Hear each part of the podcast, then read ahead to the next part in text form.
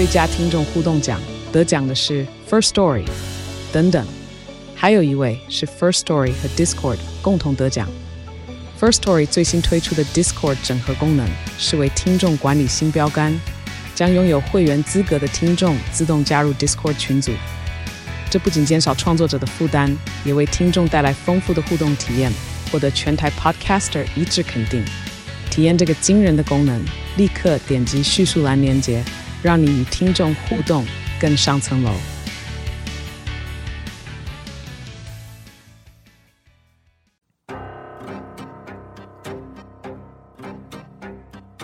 本节目内容可能包含血腥、暴力以及令人引起不安的情节描述，请听众斟酌收听。有时候真实犯罪比推理小说更害人，而有时推理小说是真实犯罪的狂想版。嗨，大家好，欢迎收听《二之根》你的犯罪研究日志。我是 Troy，我是 Lucien。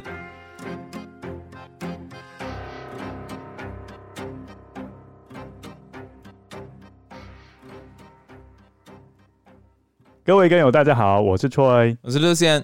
不知道各位根友听我们 Victoria Silliers 三部曲之后的感想是怎么样？我发现上一集 Victoria Silliers 这个案子啊，跟友的回响其实还蛮热烈的。嗯，我在这边分享几则关于 Victoria 案件的回馈，我觉得还蛮有意思的。其中有一个跟友说，Victoria 可以邀 Amel 做双人跳伞，然后在高空中果断放生他。嗯，那你觉得他的方法怎么样？感觉是蛮不错的啦，可是实际上要执行可能会有困难。为什么会有困难？他都已经先摔过一次，你觉得 Amel 还会跟他上去吗？你说不会上当？对啊，而且他都被抓去了。另外一位跟友猪猪咪，他是蛮常在我们节目下面回应的跟友。嗯，他说。他在听完 Victoria 上集的时候，那时候他给 Amel 负五颗星，嗯，但是他听到中集的时候就给他负一百颗星了，嗯，对。那下集呢？下集他还没有回应，所以我也不知道，嗯。然后他说，会不会大家在听完之后，结婚前就要考虑再三？要结婚本来就是一件很慎重的事啊，是啦。虽然婚姻关系以谋杀作为终结应该是少数极端的特例，对，但是婚姻中出现冷暴力啊，或是情绪虐待，应该是普遍会存在的问题。对对，只是可能程度大小不一样，所以我们在结婚之前还是真的要想清楚。哎、欸，可是我们今天又要讲另外一对夫妻耶、欸，我们这样是不是这个节目好像在提倡离婚呢、啊？哎、欸，不是提倡离婚，是提倡说你要踏入婚姻前要善思。我怕不然话，婚姻真的会是人生的坟墓哦。哦，真的。我们上一集跟今天又要讲的这一集，会让跟友就是突然哦，我不太敢跟另外一半出去玩的那种感觉。哎、欸，对耶，因为我发现好像很多时候，另外一半对你图谋不轨，都是利用不在家里的状况。哦，比如说带你出去玩，嗯，然后其实他心里面是想另外一件事情。嗯嗯嗯，嗯。那我们今天要讲的真实案件，又是发生在夫妻之间。那你猜我是怎么样找到这一件案子的？你是怎么找到的？好，我们先回顾一下，我们之前最早的是讲红心四点嘛？对，艾勒里昆恩的。哎、欸，对啊，你还没有讲上一集的上的关联，你没有跟大家说。对，Lucien，那你觉得关联性是什么？就是因为都有跟飞机有关啦，还有跟降落伞有关。哦，好，那今天这一集又怎么跟 Victoria 的案件有关呢？都是夫妻有关吗？还有一个是在天空上发生的谋杀案，嗯。那我们今天要讲的案子是在水里面发生的谋杀案。嗯，Under the Sea，Under the Sea。哎、欸，人家小美人原本是一个 很欢乐的歌曲，会讲得很可怕。嗯，今天要讲的地方在大堡礁。哦，你有去过吗？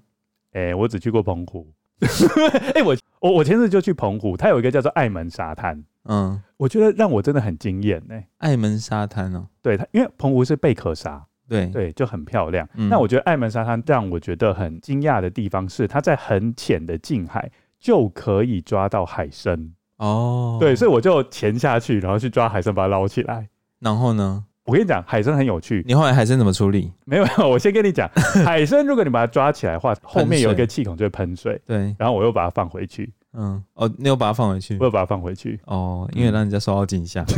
对，那你每次抓人家干嘛？因为就觉得很好玩啊。然后后来我就是潜下去，然后一手就抓到五六根海参，把它直接把它拉出来，然后五六根同时喷水，像尿尿一样，我觉得很好玩啊。下次拍一下先动。今天我们要讲的地方是大堡礁，它的范围超过两千三百公里，是唯一一个可以在外太空就可以看到的珊瑚礁生态系统。我其实经过那边很多次，哎，哦，你说出国转机吗？嗯，因为其实我工作的关系，我常常要去巴布亚纽几内亚。之前每一年，嗯，那其实我都会飞到凯恩斯。那因为凯恩斯就是在大堡礁那边了。哦，所以那个地方是个观光胜地。对，所以每次去凯恩斯转机的时候，会看到很多日本人在那边。那我后来才知道，就是说，如果你今天要去大堡礁，你就要飞到凯恩斯。哦，我才知道的。嗯嗯，但是你都没有机会真的去。对，我都没有机会出去，因为是跟老板，所以不太有机会能够实际出去这样。那你自己有没有在国内浮潜过呢？之前去兰屿的时候有，兰屿还蛮漂亮的。嗯，因为就是大家要围一圈嘛，潜水教练会带你们这样。一路飘到海中间，那我就呃眼睛就往下看嘛，然后就看到很多的珊瑚礁，很美这样。但是你们是浮在海平面上嘛，对不对？对对对对对，因为才叫浮潜。但是我们今天要讲的是不一样的，叫做水肺潜水。嗯，那个就是真的要沉到海底下去观察海底下的一些生态系统。嗯嗯，对，难度应该是不太一样的。对，因为如果是浮潜的话，应该不太需要行前的训练吧？嗯，不用。对啊，行前他可能稍微跟你讲一下装备是怎么样，可能就直接过去了。我们今天的故事就由 Lucien 开始讲喽。Tina Watson 在一九七七年二月十三日出生于西德，并在原生家庭决定出养她后移居美国。一九八零年，在她快三岁时，Tina 被一对夫妻 Tommy Thomas 和 Cindy Thomas 收养。Tommy 和 Cindy 是一对很温暖的夫妻，Tina 与他们相处融洽。家庭成员互动密切，彼此都了解对方在想什么。Tommy 曾和外人谈起 Tina 时说：“Tina was a beautiful girl, both inside and out. She could walk into a room and just light the whole place up. And she loved life, and she made life fun for all of us.” 意思是说，Tina 无论由里到外都很美丽，总是散发出闪亮耀眼的光芒。她热爱生命。也让我们的生命充满愉悦。高中毕业后，Tina 就读阿拉巴马大学伯明翰分校。不久后，Tina 与同校的学生 Gabe Watson 在一场新年派对上相识，两人情投意合，并在二零零一年一月开始约会。当 Tina 介绍 Gabe 给他的家人认识后，Tina 的家人并没有对 Gabe 有很好的印象，他们没有具体指出 Gabe 的缺点。只觉得他整个人怪怪的，不讨人喜欢。两人毕业后，Gabe 开始在他父亲经营的公司工作，而 Tina 则在服装零售业服务。下班后，Gabe 最喜欢从事的活动就是潜水，而 Tina 则喜爱和 Gabe 一起透过冒险活动来享受生活。这对 Tina 来说，某种程度上是冒着一定的风险，因为 Tina 从小被诊断出。有阵发性室上性心搏过速的疾病，造成她的心率比一般人快，甚至可能突然出现头晕、胸闷、呼吸困难、血压过低等症状。如果疏于治疗，可能致命。药物对 Tina 疾病的治疗效果相当有限，因此 Tina 决定在2001年进行手术治疗。手术进行得很成功。Tina 也渐渐摆脱疾病的阴霾。在 Tina 身体状况逐渐转好后，她决定要学习如何潜水。这个决定让 Tina 周围的人都感到诧异。Tina 最好的朋友回忆起，Tina 在高中时期上游泳课时，为了不想让头发被弄湿，总是使用诡异的狗爬式在游泳池游泳，以保持头部在水面上的场景。在她的印象中，Tina 根本不爱与水有关的活动，而 Tina 的父亲则对女儿参与潜水训练课程，除了诧异外，更多的是不快，因为他们认为那是 Gabe 强迫 Tina 参加的，更何况他们担心 Tina 身体状况不堪负荷。但 Tina 并没有动摇，她已经决定与 Gabe 结婚，并持续参加潜水课程。于是，在婚礼前夕，Tina 取得了潜水证书。二零零三年十月十一日，这天是 Tina 和 Gabe 的大喜之日。两人已经相识了两年，Tina 二十六岁，而 Gabe 则是三十四岁。婚礼当天，Tina 坐在父亲 Tommy 驾驶的车上，往教堂的方向前进。在路途中，Tommy 和 Tina 说，他只希望 Tina 能过得开心，就心满意足了，并和 Tina 说，现在还有机会可以反悔，一切都还没有太迟。但 Tina 显然已经下定了决心。她和父亲说，这就是她想要的。听到女儿 Tina 的决定后，Tommy 在随后婚礼进行期间，忍不住一直啜泣。身为父亲的他，凭着自己的第六感。打从心底认定，Gabe 并不会好好对待 Tina。Tina 和 Gabe 两人结婚时，Gabe 已经完成了五十五次潜水，而 Tina 则完成了五次。而虽然 Gabe 看似有许多潜水的经验，也取得了救援潜水员的资格，但他大部分都在湖中进行潜水，而在开放式的水域，例如海洋的潜水经验，则非常有限。至于 Tina 则从来没有海洋潜水的经验。尽管两人在开放水域的经验都不足够，Tina 和 Gabe 计划在澳洲度蜜月时，先在雪梨待一个星期后，再到大堡礁进行水肺潜水。他们选定昆士兰州北部海岸的区域，那里以强劲的海流闻名，潜水的难度颇高，但很受到潜水客的欢迎，每年大约吸引超过一万人次。许多人来访的目的都是想一睹 SS Yongala 在海中的残骸。SS Yongala 是一艘在1911年因意外沉没的客船，距今已经超过一百年。而依据1976年签署的历史船难遗迹法案规定，凡是超过75年在澳洲大陆棚以内的船难遗骸都应该受到保护。因此永高拉保存得非常完好。永高拉的总长度为一百零七公尺，船身的底部距离海平面有三十公尺，而顶部距离海平面则有十六公尺。船身歪斜地倾倒在一片宽广的海床上，形成一个人为与自然结合的独特生态系。各类珊瑚附着在残骸上，吸引了热带鱼在缝隙间穿梭，不时还有海龟在附近海域悠游。对动物以及潜水客来说，都是如同天堂般的存在。时间来到两人结婚后第十一天，也就是二零零三年十月二十二日。这天，Tina 和 Gabe 来到了大堡礁，准备迎向这趟旅行最令人期待的行程。他们也刚好碰上澳洲史上破纪录的连续高温，从那一天起算，将有连续一百四十天以上，也就是整整四个月。气温将超过三十度，提供了绝佳的潜水天候。他们将要进行所谓的放流潜水 （drift dive），先沿着电毛线向下潜水，顺着水流从 Yongala 的残骸上方通过，再沿着 Yongala 另一侧的绳索回到海面上。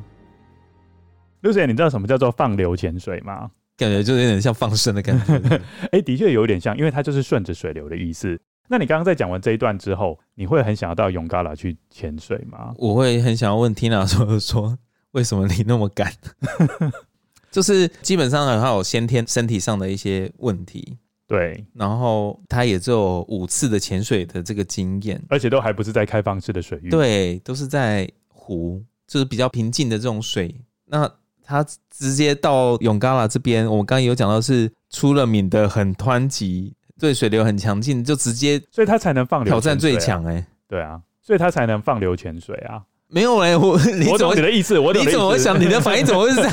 我想要是说，所以他才会死啊。哎、欸，你怎么爆嘞？还没有到那边，就感觉就是还不会走路，就直接说我想要学会飞，或者想要学会跑，我想要死。好，我这边要稍微补充一下，整个永嘎拉潜水的行程大概是这样子的，就是说永嘎拉的船首跟船尾都会有定锚线，嗯，那你先沿着船首的定锚线下来之后，接着就顺着海流。哎、欸，我我有印象中蜡笔小新有一集有这个，对不对？就是他们全家抽到奖，然后去澳洲玩，我现在知道你说的那种，就是它是从水平面以上，然后开始潜水之后，然后手就是握着那个线，然后一直往前，一直往前，一直往前，这样，然后就慢慢慢慢慢慢慢慢慢，就是可以到达目的地，对不对？是不是这样？应该是说，的确要先沿着那一条线往下降到某一个水面下之后，对，然后接下来就放手，那个水面下有个强劲的水流，就会带着你从船首直接移到船尾。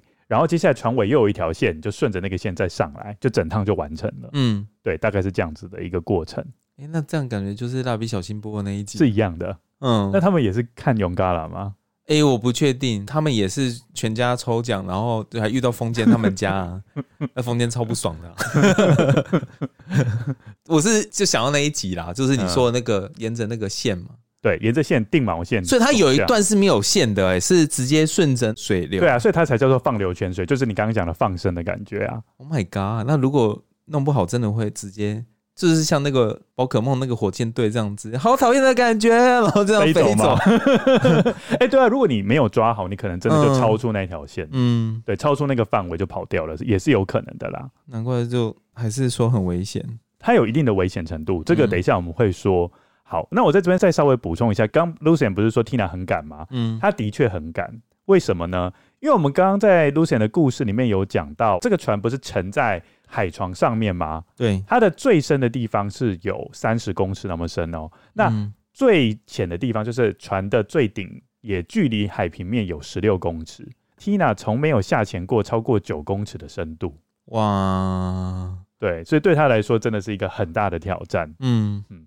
加上那时候啊，潜水公司有提供定向潜水的服务。什么是定向潜水？其实我们日常生活中也常常会碰到这种定向服务。嗯，比如说你到一家餐厅，哦，你说 Google Map 定位的那种？哎、欸，不是不是不是，你的到一家餐厅，通常服务生就会问你说：“哎、欸呃，你有没有来这边吃过？哎、啊，我们的厕所在哪里？”这种定向服务。哦，就是介绍环境吗？对，因为每一个潜水的场域，它的危险的地方都不一样。嗯。所以，如果你到一个陌生的地方潜水，通常你会希望有一个比较资深的潜水教练带你先做个定向服务，嗯、先了解说哪一个地方比较危险，然后你该注意什么。嗯，因为有些地方它的海水温度比较低，嗯，然后有些地方它的海水能见度比较低。不过这个地方有一个让你意想不到的事，就是 Tina 很想要参加定向服务，但是 Gabe 认为没有必要，他说他自己就可以带着 Tina 一起游了。所以后来这两个人都拒绝了定向潜水服务。嗯嗯，所以 Gabe 就自愿成为 Tina 的 diving buddy，就是潜水伙伴，他就不让其他人跟 Tina 一组。这样，因为我们就情侣，那就夫妻啊，怎么可能让 Tina 跟别人一组？而潜水公司其实也有一点点问题啦，因为。法令是规定说，潜水公司必须要单独询问参加的人员是否要参加定向潜水。哦，哦，因为避免同侪压力嘛。嗯，但是他在问 Tina 要不要参加定向潜水的时候，Gabe 是在旁边，所以 Gabe 就自然的直接跟他们讲说不需要。接着，潜水公司有将参与的人员分成三个等级，嗯，有分红色、黄色跟绿色，嗯，红色的等级是最高的，嗯，需要超过五十次的开放水域的经验，那他们应该都没有符合啊。对，Gabe 的五十五次，其实只有只有少数几次才是。嗯，不过潜水公司设计的表格是有点问题的。嗯，只是问说，哎，你总共潜水了多少次？嗯，而不是说你总共在开放水域潜水了多少次。哦，所以 Gabe 就自然填了五十五次，它就成为了红色这个等级。嗯，那红色这个等级，它限制就比较松嘛，对不对？对。他就可以在没有专业潜水员的陪同下做一些事情，然后 Tina 也要跟着他到处跑，是不是？对，Tina 就要跟着他到处跑了。可是 Tina 应该是在绿色吧？对，Tina 是少于十五次开放式水域的经验。对啊，那可以因为就是有红色，所以就可以拉着绿色跑。对，红色可以拉着绿色跑啊，那绿色好可怜哦。啊，为什么？因为红色就比较有经验啊。我还是觉得绿色蛮可怜的。好，那我们接下来就请 Lucien 继续把这故事讲下去哦。接下来，我们要先以 Gabe 提供给警方的版本叙述事件发生的经过。Gabe 和 Tina 夫妻俩连同其他四名潜水员坐上潜水船 Spoil Sports 抵达 Yongala 沉没的海域。但夫妻俩在潜入海水后不久，又重新回到海平面上，因为 Gabe 说他的潜水电脑表故障需要修理。潜水电脑表是一种很重要的配备。每位潜水者都要有一个。主要的功能是记录潜水者在潜水过程中的每一刻、距离海平面的深度以及氧气水平。Gabe 后来发现，潜水电脑表并没有故障，只是电池装反了，导致它发出哔哔声。他也向水面上的潜水员借了一枚硬币，打开电池门并解决了问题。十点三十分左右，Gabe 和 Tina 夫妻俩再度潜入水中，重新往沉船遗骸方向前进。Gabe 表示，当他与 Tina 再度潜入海面不久，他就注意到 Tina 伸出了大拇指。这是返回潜水船的讯号。Gabe 收到了 Tina 的讯号，往 Tina 的方向游去。但当 Gabe 来到 Tina 身旁时，Tina 的恐慌症却突然发作。他的双手在水中挥动着，不小心碰触到 Gabe 的面镜，把 Gabe 的面镜打歪。在迫不得已之下，Gabe 只能暂时放开 Tina，先调整好自己的面镜，再想办法协助 Tina。而当 Gabe 调整好面镜后，他的太太 Tina 已经在他的下方十公尺左右的位置。为了试图救 Tina，Gabe 用力踢水往下潜，试图赶上 Tina 下沉的速度。但当时 Tina 的身体下沉的太快，而无法跟上，因此在无奈之下，他只能立刻冲到水面上寻求帮助。他浮出水面的速度是如此之快，也因此。他非常惊讶，自己竟然没有出现潜水夫病的症状。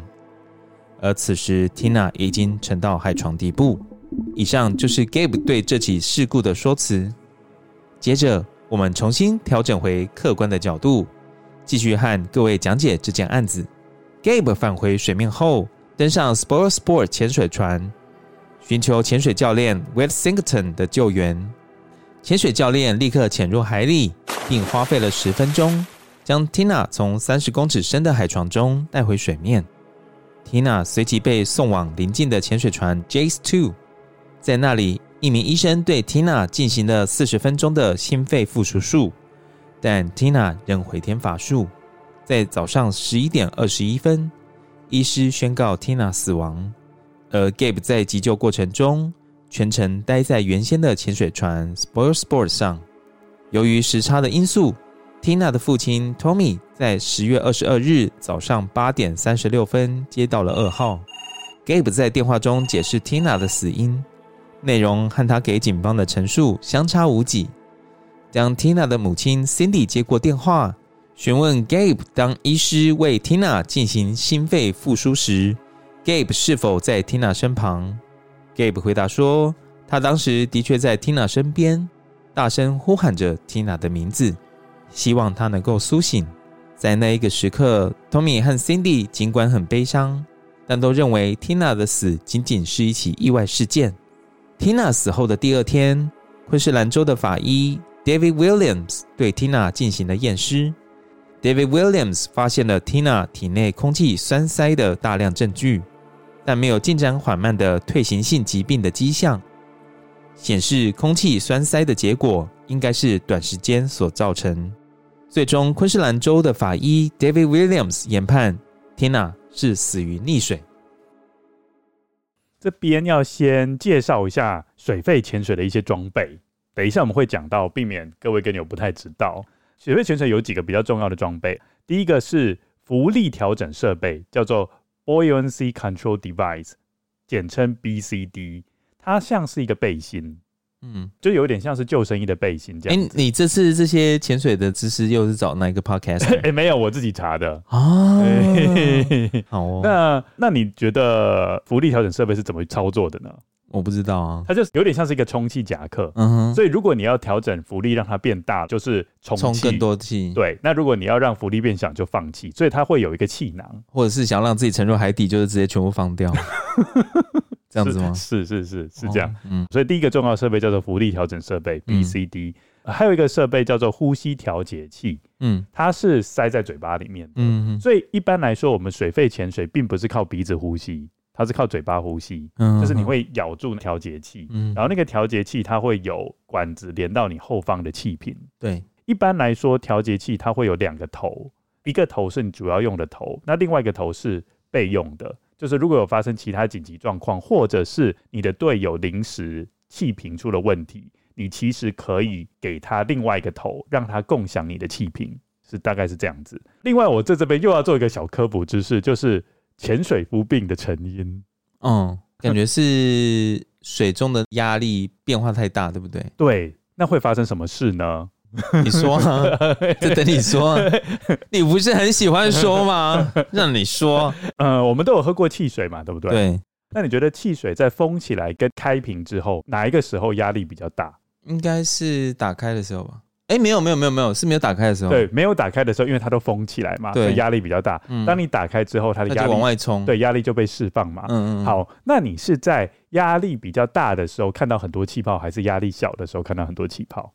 压力小的时候，对，因为你开瓶的时候就很多气泡。哎、欸，我有答对耶！所以压力小的时候就会有很多气泡产生，意思就是压力小的时候，通常气体在液体里面的溶解度会比较小，因为它没办法融在里面，它就跑出来。嗯，哎、欸，这样子。好，所以第一个我们要了解到的就是压力越小的话，气体就会跑出来。嗯，然后第二个就是你觉得压力小跟压力大，哪一个气体的体积会比较大？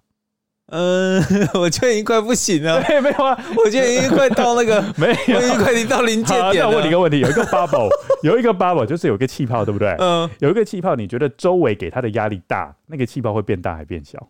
会变小。对，所以压力比较大的时候，气泡会是变比较小颗的。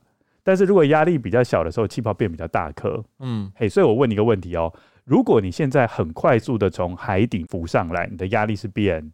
变小，对，那你的气泡会变成很大颗还是很小颗？变大颗，对，变大颗，而且气泡是变多还变少？变多，对，所以等于说你往上很迅速的话，因为你血管里面还有溶一些气体嘛，对，那你血管溶的气体大部分是是氮气，它就会变得又大颗又多，嗯，所以就会把你的血管给堵塞掉了，就会形成了潜水夫病，哦、嗯，那会怎么样？就是把你的血管堵塞掉，你的血管就没办法运送氧气那一些啊，那会死掉，对。哦，oh. 所以这就是为什么你在水肺潜水，接下来你要回到水面上的时候，你要在固定的地点要待个几分钟，去调整压力，嗯，才不会让你的血管里面的气体忽然间跑出来，然后又多又大颗，嗯哼，大概就是。所以这样听起来的话，Gabe 感觉有说谎，对不对？他只说他说他很迅速的浮上来，但是没有发生潜水不病，他很意外，嗯，可是感觉就很这不符合一些科学原理。对啊，这样讲起来，跟你刚刚的理论这样一讲，对，就不符合了。所以我们就要调潜水电脑表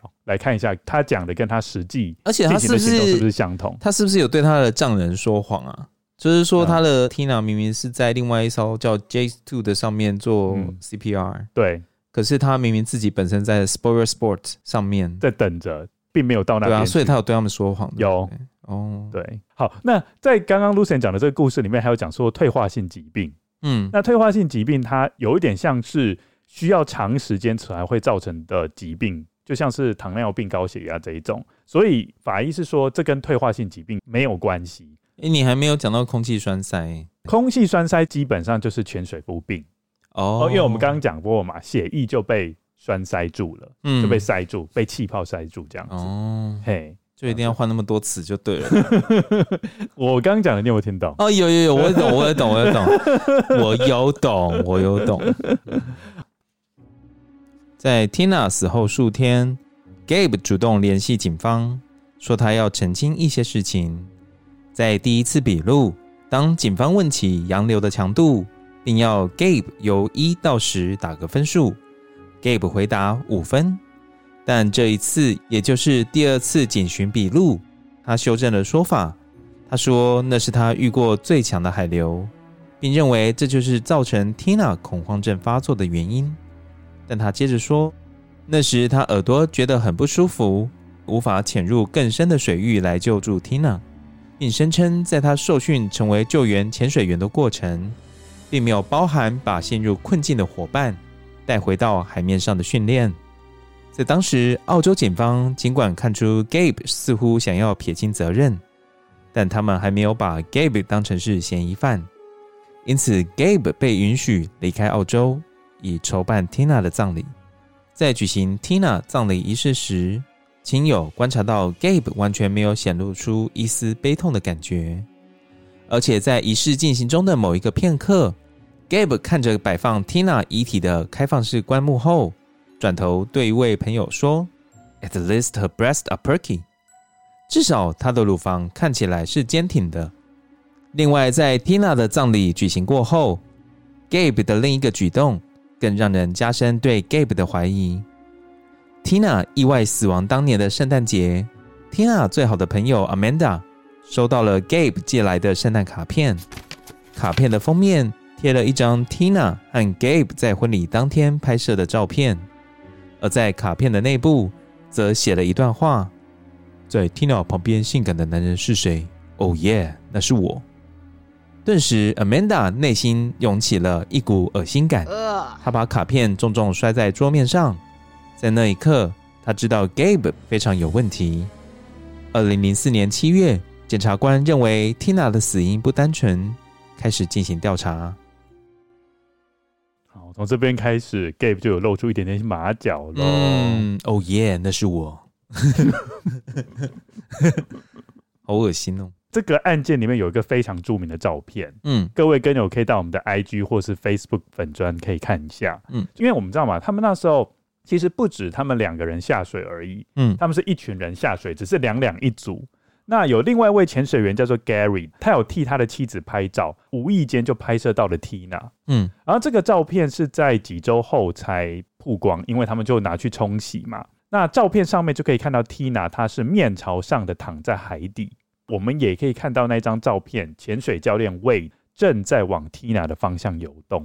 嗯哼，所以这个是一张很恐怖的照片，就是验证说，哎，Tina 那时候的确是很无助的沉在水底。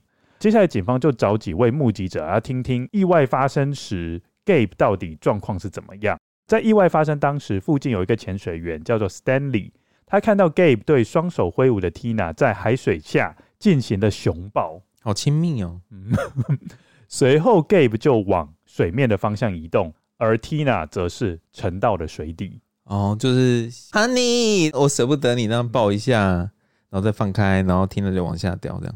但是他到底做了什么事才会让他沉下去？好，那接下来还有在意外发生之后，潜水员就告诉警方，当救援的人员正在对 Tina 进行心肺复苏术的时候，Gabe 的行为很奇怪，他要求其他的潜水员拥抱他。在旁边的人看起来，Gabe 绝对不太像是一个正在担心他妻子状况的人。为什么你要一直笑？没有很怪耶。嗯，他在寻求心里面的慰藉啊。Hug me, please, everyone, please hug me。好，接下来还有一位潜水员叫做 Ken，他对 Gabe 说辞的看法，因为 Gabe 不是被人家发现说，哎，熊抱 Tina 嘛，这样子，嗯，然后就放手，然后 Tina 就整个人沉下去。好，他说 Gabe 在重新戴好面罩的时候啊。Tina 在他下方十公尺，以双手往外伸的姿势沉入水底，感觉是已经没有生命迹象了。对，如果说你今天是一个活人的话，你你应该会挣扎。对，因为 Gabe 是说 Tina 恐慌症发作。嗯，这个潜水员就觉得说，他从来没有看过一个人在恐慌症发作的时候身体会那么僵硬。什么双手往外伸的姿势沉下去，这个不太可能。感觉在 enjoy 往下沉的那种感觉。Oh my god！我在往下沉，好棒。因为通常是会手一直在那拨嘛，往很挣扎这样。对，我在这边再补充一个知识。嗯，究竟恐慌症发作有没有可能性呢？其实是还是有一点可能性的啦。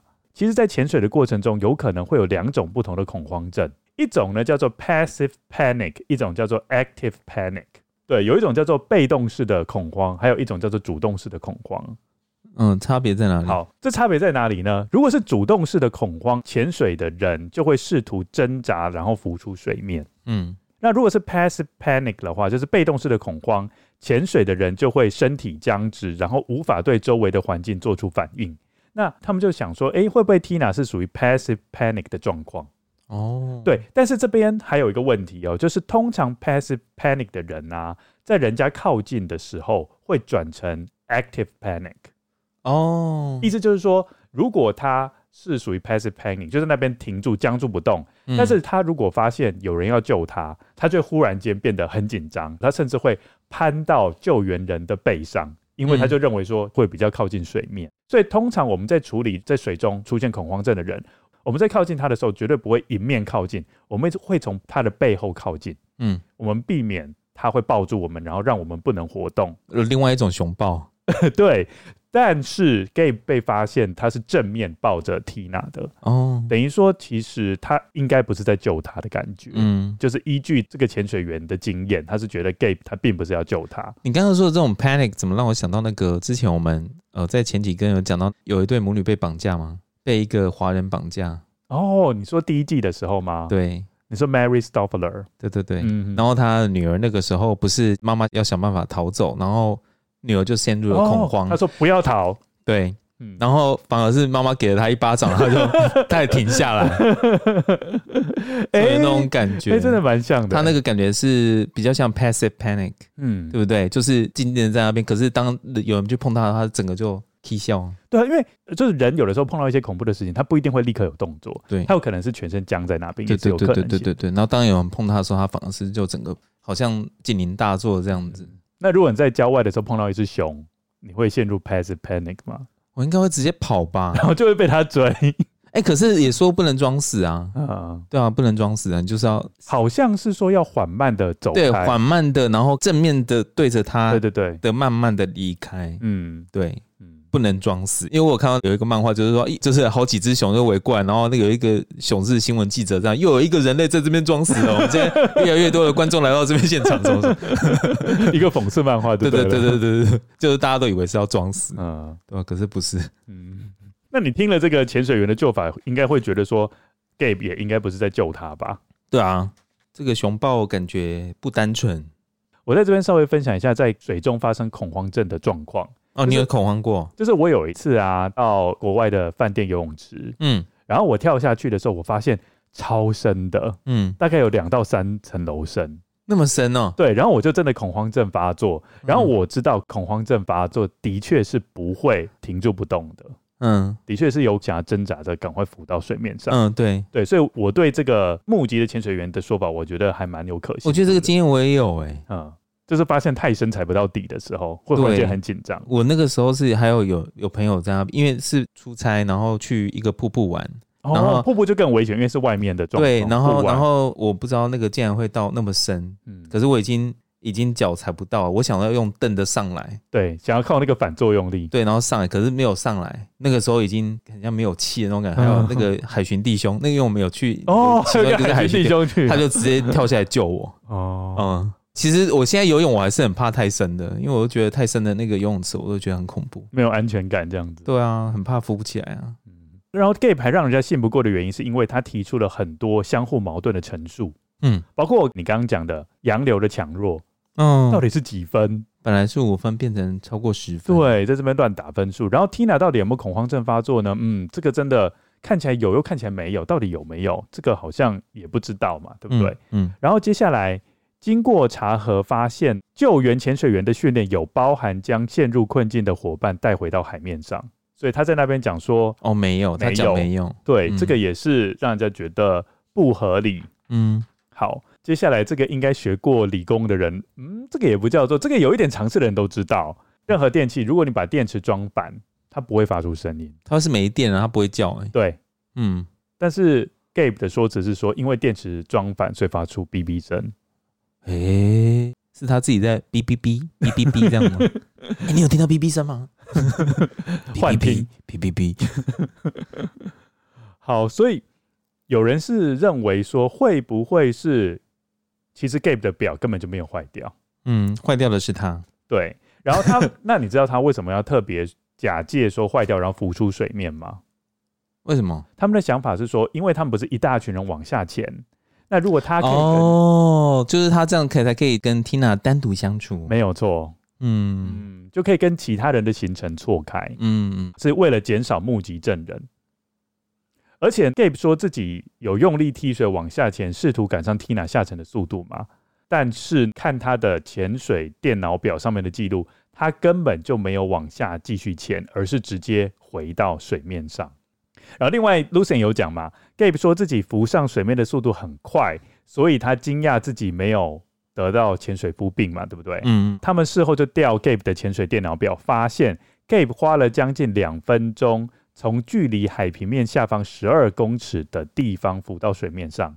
嗯，那这个要相比救援潜水员救 Tina 的状况，因为救援潜水员 Wade 也是花了差不多两分钟时间，但是他从距离海平面下方三十公尺处浮到水面上，而且重点是他还拉着 Tina 哦，嗯，代表说 Gabe 浮上海面的速度是很慢。很慢的，嗯，您可以感觉到他可能根本没有想要救 Tina，而且他也没有想要去寻求援助，嗯、他要尽可能放慢时间，嗯，那有专家就说啊。Gabe 浮上海面的速度，如果是以潜水员他们的角度来说，就是刮牛般的速度，花四十五秒到一分钟就应该浮上来了。他竟然花了两分钟，比他的泡泡浮起来的速度都还要慢。所以 Gabe 浮上水面的速度是非常慢的，但是 Wade 就是一个比较正常的速度，而且他还带着 Tina。所以 Gabe 其实很爱惜自己啦，嗯，免得自己得了潜水夫病。另外，我这边还要再介绍一个潜水设备，就是你的配重腰带，嗯。对，因为通常如果初学者没办法潜下去的话，他们会在腰带上配置适当重量的铅块，嗯、让他可以顺利的沉下去。OK，哎，会这样子。嗯，那在 Tina 潜水前呢，Gabe 就要求要加重 Tina 的配重腰带的重量。嗯，加重多少呢？加重了九公斤，这个是很有问题的，因为通常配重腰带的标准是体重的百分之十。对。所以 Tina 根本没有九十公斤啊，代表说 Gabe 很希望他可以沉下去。嗯嗯，三优娜拉。而且通常呢，冬天跟夏天来说，因为水温不同，所以海水密度会不一样。对，你在夏天的时候配重腰带可以不用到那么重。我们刚刚不是有讲过吗？就是昆士兰州那几天刚好是破纪录的高温，所以配重腰带根本就不需要那么重。嗯，所以就代表说 Gabe 一定是有问题的。对，嗯，好。那我们接下来就讲一下检察官在审理这个案子，还有发现什么其他线索。检察官 Brandon Campbell 指出，在案件审理期间，针对 Tina 的溺毙事故，Gabe 向警方提供了十六个不同版本的解释，而这些版本都与目击者的证词不符。当 Tina 被带到水面时，她的呼吸调节器还在她的嘴里，她的潜水气瓶里还有许多空气。当 Tina 开始潜水时，她的潜水气瓶有一千七百四十六公升的空气。当她被带到水面上时，还剩下一千两百八十公升。而且经过测试后发现，Tina 的潜水设备并没有故障。此外，Gabe 要求要加重 Tina 的装备重量，目的是确保她能够沉入大海里。检方针对各种可能发生的情形。请警察潜水员在大海中进行模拟后，认为事实的真相应该是这样子的：Gabe 在海面下熊抱 Tina 的同时，趁机关闭了 Tina 的潜水气瓶，并紧抱着她，让她无法动弹。Tina 尝试反击，这可以解释为何 Gabe 的面镜会被 Tina 打掉。但 Tina 最终因为没有力气挣脱 Gabe，陷入缺氧状态，进而失去知觉。最后，Gabe 重新打开潜水气瓶的开关，放开手，让 Tina 沉入海底，自己则是浮出水面，假装求救。接下来，检方开始建立 Gabe 的动机。Tina 的父亲声称，Gabe 在与 Tina 结婚前不久，曾要求 Tina 增加他的人寿保险，并让 Gabe 成为唯一的受益人。在 Tina 告知父亲 Tommy 这个情形后，Tommy 表示这件事他会处理。于是，Tina 和 Gabe 说事情已经处理好了。不久后，Tina 就与 Gabe 一起到澳洲度蜜月。后来，在 Tina 身故后，Gabe 发现他自己根本不是保险受益人，而是 Tommy。但在命案发生当时，Gabe 误以为自己是 Tina 的人寿保险受益人，因此是有杀人动机的。二零零五年三月，Gabe 在阿拉巴马州 Jefferson County 巡回法院提起法律诉讼。因为他投保的旅游保险公司拒绝理赔，Gabe 除了请求四万五千美元的意外死亡赔偿，还请求赔偿旅游不便、医疗费、电话费、出租车费、信用卡费等额外支出及精神抚慰金。但二零零八年五月，Gabe 自己要求撤回这个诉讼，理由是澳洲针对 Tina 死亡的调查案。让他担心在这个案件调查中有自证己罪的风险。也就是 Gabe 自己也明白，打这场官司让他看起来很可疑。我在这边补充一下，Gabe 的律师有提出几种 Tina 发生意外的可能性。嗯，好，第一个是他们觉得 Tina 有可能有心脏问题，但是这个跟验尸的结果不一样，因为验尸结果是空气栓塞嘛。然后第二个呢，是他觉得 Tina 有可能呕吐，因为呕吐，所以呢阻塞了呼吸道，然后死亡。嗯，但是在呼吸道并没有呕吐物。嗯，最后他们认为 Tina 是因为恐慌症发作。OK，好。到底有没有恐慌症发作？这可能我们后面再讲。Lucien 讲的这一段故事有讲到自证己罪嘛，对不对？嗯，他的意思就是说，因为他打了这一场官司，所以感觉上他就是因为保险金，所以想要杀死 Tina 的。嗯，那他为了避免别人误会，所以他就把这个官司给撤回来。嗯，我其实，在念这一段我还蛮想笑的，因为如果说他真的是为了 Tina 的寿险的这个赔偿金的话，他应该会觉得很气。哦，对。因为他是帮他人做了嫁妆，因为他原本以为说 Tina 跟他讲说事情已经处理好了，对，意思就是说他已经是唯一的受益人了，对对对。然后他没有再经过 double check，没有经过再度确认，他就跟 Tina 出国了，嗯，就被他做了这件事情之后，没想到受益人是 Tommy，对，嗯，我觉得他父亲也是蛮聪明的啦。他知道说这个老公可能有问题，因为他就、啊、就我们的故事来说，他从很早以前就对要赔也是赔给我嘛，怎么会赔给你？这样。该不会是没有了？没有了，不能这样子。他不亲说，其实 Tommy 才是大魔王吗？没有没有没有，他不是，他不是。我觉得 Tommy 是一个好父亲的。对啊对啊对啊，他其实一开始 Tina 要嫁给 Gabe 的时候，我们有讲到嘛，他就在车上说：“现在反悔还来得及哦。”嗯，你真的要嫁给他吗？嗯，对，他都觉得 Gabe 不是什么好东西，大家都看得出来，但是就只有当事人看不太出来了。对、啊，好，那我们接下来就继续把这故事讲下去。二零零九年五月，Gabe 自愿从美国前往澳洲接受审判。在审判中，他否认自己犯下杀人罪，但对过失杀人罪认罪。法院认为，Gabe 是一位经验丰富的潜水员，受过救生潜水员的训练，但却让他的妻子沉入海底，而没有认真尝试进行搜救行动。Gabe 没有给 Tina 的浮力调整装备充气，也没有取下她的配重带。也没有履行他作为他的潜水伙伴的义务，没有分享他的备用呼吸调节器。最终，Gabe 以过失杀人罪被判处四年半有期徒刑，并在服刑十二个月后，由法院宣告暂缓执行。Tina 的家人对于 Gabe 仅在澳洲服了十二个月刑期感到不满。审判后的第二天，阿拉巴马州总检察长 Troy King 向澳洲昆士兰最高法院提出上诉。为了回应 Troy King 的法律行动，澳洲昆士兰州检察长发表声明说：“我们对于证据进行彻底的调查后，接受 Gabe 对于过失杀人罪认罪协商。这并非是一个草率的决定。有鉴于这个案件的案情复杂，我们无法证实 Gabe 犯了杀人罪。”昆士兰上诉法院于是在二零零九年七月十七日审理了上诉。检方要求法院将 Gabe 的刑期延长至两年半，最终 Gabe 的刑期被延长了六个月，总共十八个月。这里补充，在案件审理期间，Gabe 与 Tommy 和 Cindy 的冲突。Tina 原本被安葬在他的家乡阿拉巴马州佩勒姆，不久后，Gabe 坚持将 Tina 的遗体移至他所买的土地上。因此，他的遗体在二零零七年被重新挖掘出来，并重新埋葬。遗体重新下葬的那天是一个非常寒冷且风大的日子。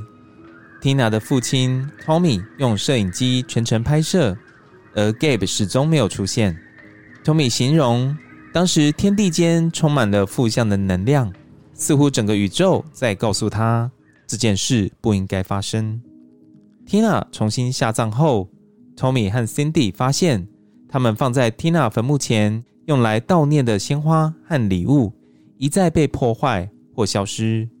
于是，他们用铁链将花朵锁上，但仍无法阻止破坏行为。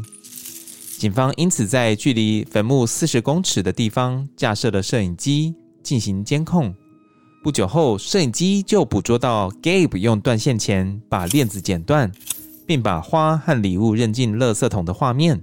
Gabe 接受媒体采访时表示，他仍然为 Tina 的死感到悲伤，并声称这些花太艳丽了，Tina 不会喜欢它们。直到二零零九年，Tina 的坟墓都没有标记，也就是一个无名种。这促使 Tina 的父亲 Tommy 要求将 Tina 的尸体归还，以重新安葬。二零一一年，法院取消 Gabe 作为 Tina 遗产管理人的职务，并任命了他的父亲 Tommy。回到案件本身，二零一零年三月，阿拉巴马州总检察长 Troy King 宣布，当 Gabe 回美国时，他会以杀人罪起诉他，并请法官求处死刑。但这让澳洲当局不满，并放话表示，如果他这样做，将不提供任何调查证据给美国官方。因此，二零一零年六月，Troy King 向昆士兰州总检察长保证，如果 Gabe 因妻子的死而在美国受审，他不会被求处死刑。二零一零年八月，Gabe 被澳洲当局释放，并遣送回美国。二零一零年十月。Gabe 因在美国谋杀 Tina 而被起诉。在这边要讲一下，Gabe 不是原本已经在澳洲接受审判吗？嗯，然后也被判刑了。对，那他可不可以因为同一个案件，同时在美国被起诉跟判刑？这个答案是可以的。嗯，好，我们以台湾来当例子，假设你到外国去犯罪，比如说去运毒好了，然后在外国被判了刑，然后也坐了牢，嗯、你回来之后。台湾的政府还可以再判你一次，只是他可能会帮你减刑呐。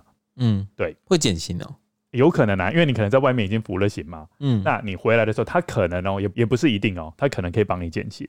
那你们要讨论 Tina 的那个遗体被处理的方式，因为我觉得这个部分我有点不太了解 Gabe 的想法啦。我觉得他就是心怀，就是因为他被 Tina 玩弄嘛。他今天把他弄死了嘛？他以为他可以领到大笔的保险金啊？哦，就他没有啊，他一定恨死他了啊！就是如果说我害死他，我还领得到钱；就我害死了他，我没有领到钱就算了，我还被判接受审判，对，我接受审判，然后可能还要被关。哦。我没有想那么多哎，然后我就觉得，我就觉得说，今天为什么他不让他爸爸去处理遗体的部分？我觉得他有一部分就是说，你死要死在我徒弟这边。我只要把你挖出来，这样还蛮恶毒的。我觉得他就是恨死 Tina 了吧？我觉得，嗯、对不对？所以他才会说：“哦，没有，Tina 要葬在我的这个买的土地这边哦。哦”然后，然后人家要送什么花礼物什么，他都不让人家放。他就是要让他变成像像我刚刚说的，像、哦、无名种，就无名种，就没有让文问的地，就连那个不要让任何人去悼念他什么的，嗯、就让他像一个孤魂野鬼的感觉。对对对对对对对，你不觉得吗？哦，你不觉得他说他是死后进行的报复？对啊，哎、欸，他都已经。葬下去了，他也让他被挖出来，再葬第二次，哎，光这样就很打扰死者了，好不好？嗯、很不尊重死者，哦，你是这样子想，我这个部分真的没有特别，没有，我觉得他超那个的，哎，占着茅坑不拉屎啊！你也没有对 Tina 有爱啊，可是你就是想要霸占他的遗体啊，也不想要把他交给他的家人处理啊，嗯、对不对？但听起来蛮有道理的。嗯、好。那我们来讲一下他在美国受的审判。那你觉得他会被判刑吗？一定会被判刑啊！好，我们来讲一下会不会被判哦。这没有被判刑还可以吗？听众还听得下去吗？翻桌了。他们请到了一个很强的专家，哎，你说 Gabe？对，辩方请了一个很强的专家，叫做 Doctor Edmonds，他是一个高压氧气设备专家。嗯，那你知道为什么叫做高压氧气设备专家吗？因为他都在很高的压力之下工作吗？高压啊，就是常常就是压力很很大的那种。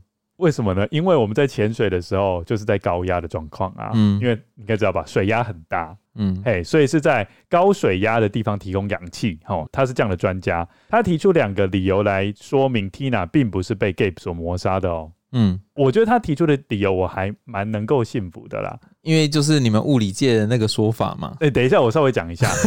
我们刚刚不是有讲到 Tina 的氧气气瓶吗？嗯，它在五分半内被消耗了从一千七百四十六公升到一千两百八十公升。对，那我们再扣除说救援潜水员把 Tina 的遗体从海底下拉出来的过程损失了六十六公升，这样算出来。一分钟大概消耗了七十二点七三公升，对，这个在水底。那换算成陆地上的话，大概一分钟消耗二十九点零九公升。来，我想问一个问题：为什么在水底呀耗费的氧气会比在水面上来的多？因为你看嘛，他说这个是水底一分钟消耗七十二点七三公升，相当于水面的话是一分钟消耗二十九点零九公升。这有做一个校正。嗯，你知道为什么吗？不知道。因为就像我刚刚讲的嘛，在水底的时候，气泡不是被压的比较小，氧气会变得比较小颗，所以你同样吸一口气，你会吸到比较多的氧。嗯，对，所以等于是说，如果你换算到水面上的话，它吸消就消耗比较少氧嘛，对不对？好，那他有引用一个荷兰的名校叫做乌勒特兹大学的一个研究，他说，年轻的女性如果以时速十六公里的速度来骑脚踏车的时候，每一分钟消耗的氧气大概十六公升而已。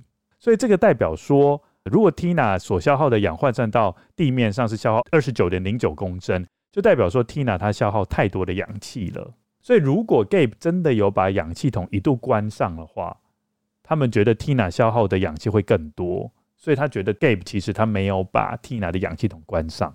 这是第一个从数据的面向去看的话。然后第二个事情就是，因为我们刚刚讲嘛，你如果在水面下吸一口氧气，它其实所含的含氧量比较多。所以，我们刚刚不是有讲过，他们是认为说 Gabe 抱住 Tina，让 Tina 缺氧而死吗？嗯，但是这个情况在水底下，你要让一个人缺氧而死，你所花的时间会比水面上还要多。嗯，看潜水表会发现啊，Gabe 跟 Tina 熊抱的时间最多不超过两分钟，他们认为这个时间不足以让 Tina 窒息而死。所以你现在跟我说 Gabe 什么都没有做？他们认为 Tina 只是纯粹因为恐慌过度吸入了海水而死的，不是因为 Gabe 抱住他，然后把他的氧气瓶给关掉，不是。然后你也相信呢？哎，不是，我说依照这个证据来说，感觉上很像啊，这是物理证据来说。嗯、对，所以 Gabe 的辩护律师最后就请求法院可以撤销 Gabe 的指控，结果法官就同意了，所以最终 Gabe 没有在美国受到审判，他没有被判罪。哎、欸，这样怎么可以啊？哎、欸、，Troy King，哎、欸，怎么了？Troy King 怎么那么没有用 啊？Troy，那你觉得呢？依照这个数据来说，好啦好啦，哎、欸，为什么拿出数据就觉得还可以？就辩不过？那你那你觉得我刚刚讲的合理吗？就是以氧气瓶的消耗量啊，还有就是在。海底所需让一个人失去意识的时间，嗯，说不定有用。嗯、呃，没有啦，我呃，呃，对啊，就这样。我不知道要说什么。哦，是最后，Gabe 跟一个长得很像 Tina 的女人再婚，叫做 Kim Lewis 的人。嗯嗯，这 Kim Lewis 也不想想她老公杀过人。嗯，但是她在美国就没有被判罪啊。嗯。他们就觉得说，看起来有可能只是纯粹恐慌症发作，然后造成的。那是什么造成他恐慌症发作的吗？我觉得 Gabe 多多少少一定有做了什么，才让 Tina 恐慌症能够发作。哎、欸，但是也有可能纯粹是海流比他想象的强劲，导致他恐慌症发作啊。嗯，也是有可能的、啊。所以你现在站在 Gabe 那边就对了。不是，我的意思是说，是有可能这个结果。所以这整集这样下来，我们在讨论的就是一个女生。恐慌症发作，然后这个男生其实什么都没做。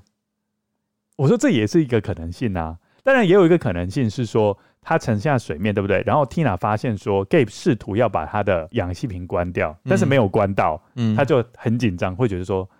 你好像要杀害我，然后忽然间恐慌症发作，嗯、这也是有可能的。所以应该是杀人未遂啊。所以我的意思是说，恐慌症发作跟谋杀这两个不一定是互斥的概念，嗯，它有可能是同时因为谋杀导致的恐慌症发作。所以有比较有点像杀人未遂，对不对？哎、欸，有杀成功，呃、他有杀成功，只是没有达到他原本要做的这个手法，对这个目的，这个他原本的手法没有达成。可是有造成他死亡的这个目的，那有那但是还是有可能说，因为这两个人的经验都不足，就是说他们这两个人在开放水域的经验都不足，导致的确有可能 Tina 在恐慌症发作的时候，Gabe 不知道怎么反应。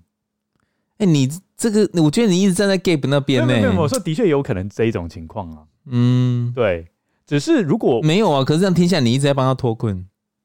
我没有啦，就是说，就是说，以一些你是不是想要诈领什么保险金？没有，没有，没有，没有。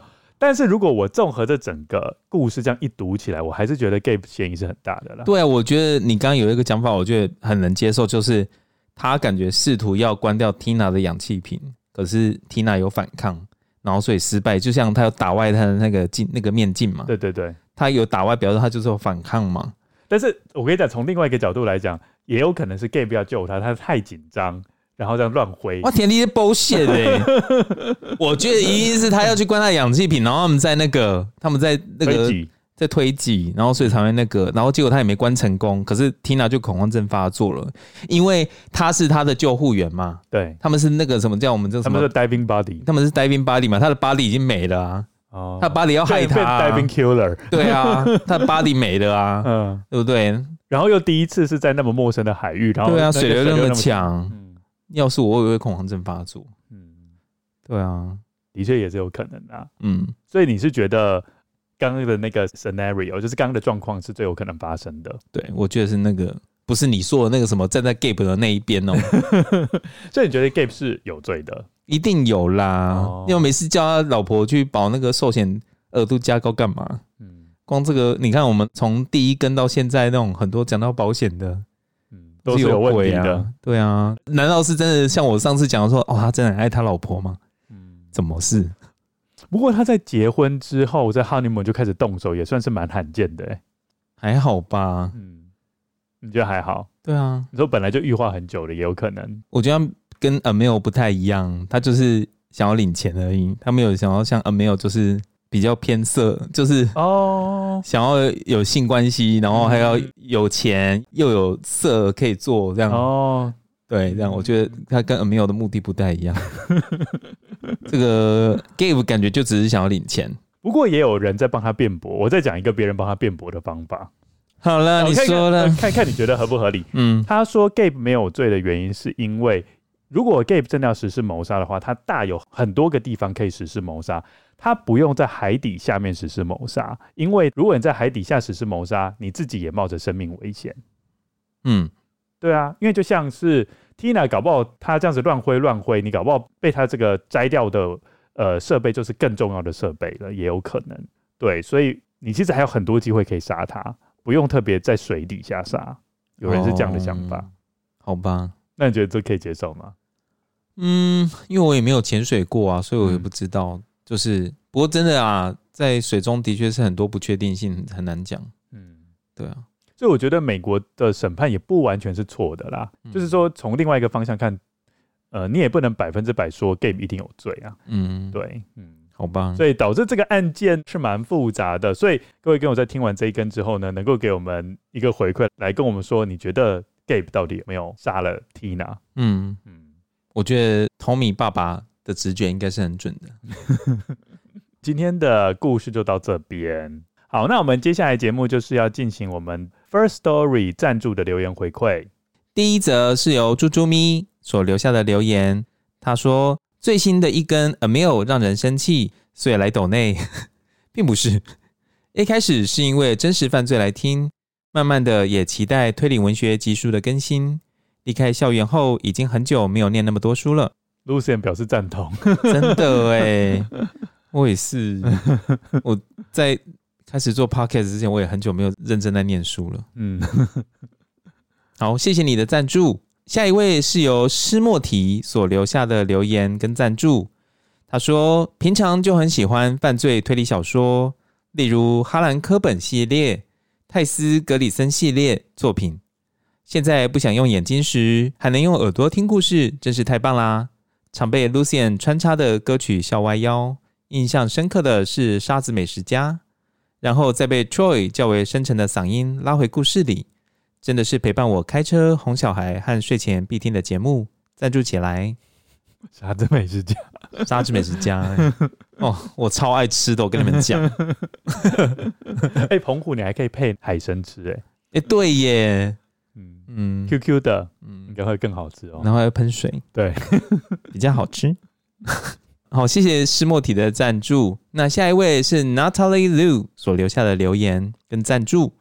从第一根开始听到现在，算是老跟友啦，也得到超多抽奖活动礼物。最近工作忙碌，比较没时间留言互动，每周一集收听，不能错过。节目单元越来越进化，感受到制作节目的用心，小小赞助支持一下，会一直支持你们。谢谢 Natalie Lu，嗯，也是老跟友喽。哎，你你有印象哦？没有啊，我有印象哎，他说他我他非常有印象，因为他说是老跟友，所以我就相信他是老跟友。他常跟我们互动啦，哦，嗯，有几个我都记起来名字啦，像施莫提也是啊，他是最近加入的，但是很常跟我们互动。嗯，然后猪猪蜜是一向就，嗯，就常常跟我们互动这样子。嗯，好，非常谢谢以上的跟友。那如果各位跟友也想要加入赞助我们的行列。我们节目 show note 底下都有赞助留言的连接，欢迎各位跟友点进去，然后赞助我们。嗯，好，那我们今天的节目就到这边，也欢迎各位跟友来我们的 Facebook 或者是 Instagram 留言和我们互动，留下你对本集的想法和心得。有一句名言说：“一周一集恶之根，真实犯罪远离你。”说的真好。今天谢谢大家的收听，谢谢大家，大家拜拜啊，拜拜。